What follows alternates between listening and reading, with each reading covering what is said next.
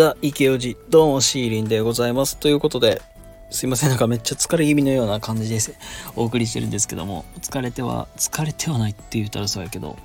まあいいや、とりあえず今日もね、白く聞いていただいてありがとうございます。まあ、ということで、今日は、えー、どうせうまくいくという、今日はね、マインドセットの話をさせていただきたいなと思います。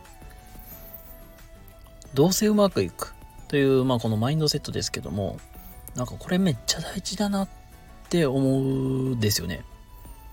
というのは、やっぱり、なんか人間、まあ誰しもそうやけど、なんか悪いことがあったりとか、なんか、やばいなって思ったことがあるとさ、どうしてもさ、ああ、どうしようってちょっとネガティブに陥ると思うんですよ。うまくいってない、やば、みたいな。で、結局、なんか、ああ、うまいこといかへんわ、みたいな感じで、どんどんどんどん下がっていくけど、やっぱり、これも、これ、以前っていうか、どっかでまたお話ししたけど、あの、出来事って、まあ、言ったら、まあ、起こるようにできているから、まあ、そこしっかり受け止めながら、じゃあ次、じゃあどう改善していこうか、みたいな。っていう話。まあ、どう改善していくというか、まあ、次、まあ、どういう方に踏み出そうか。っていう感じでいくけど、実際もうそこに踏み出すと同じくらい、じゃあまあ失敗しても成功しても、なんとかいくやろみたいな。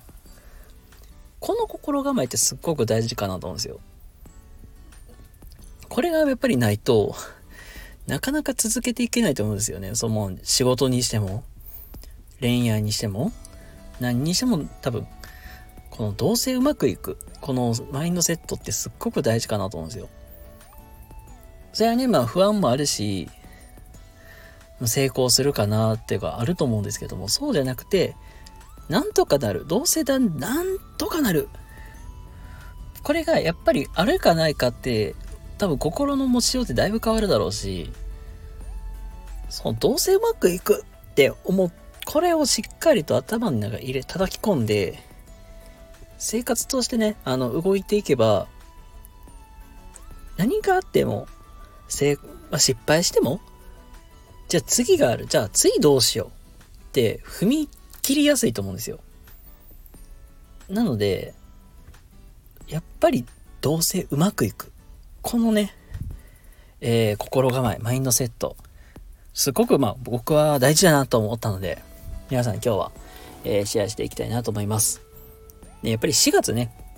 この4月といえばね、新学期がね、始まりますけども、やっぱり皆さん不安であったりとか心配事が多くあると思いますが、今からね、このどうせうまくいく、このマインドセットね、すり込んですり込んで、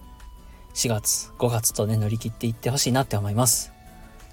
ということで今日はどうせうまくいくというテーマでお話ししてきました。ということで皆様、今日も明日も素敵な一日をお過ごしください。それではまた次回どこかでお会いしましょう。またね。バイバイ。